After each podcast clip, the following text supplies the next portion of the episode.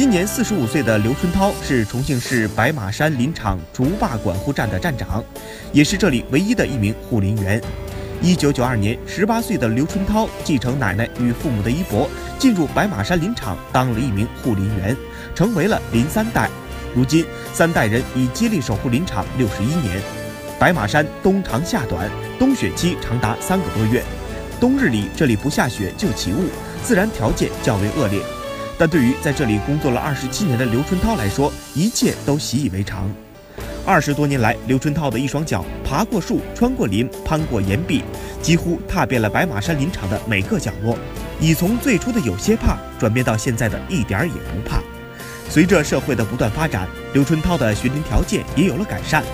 以前只能靠腿脚，如今不仅能开摩托车，也能开着皮卡车巡山，工作效率提高了不少。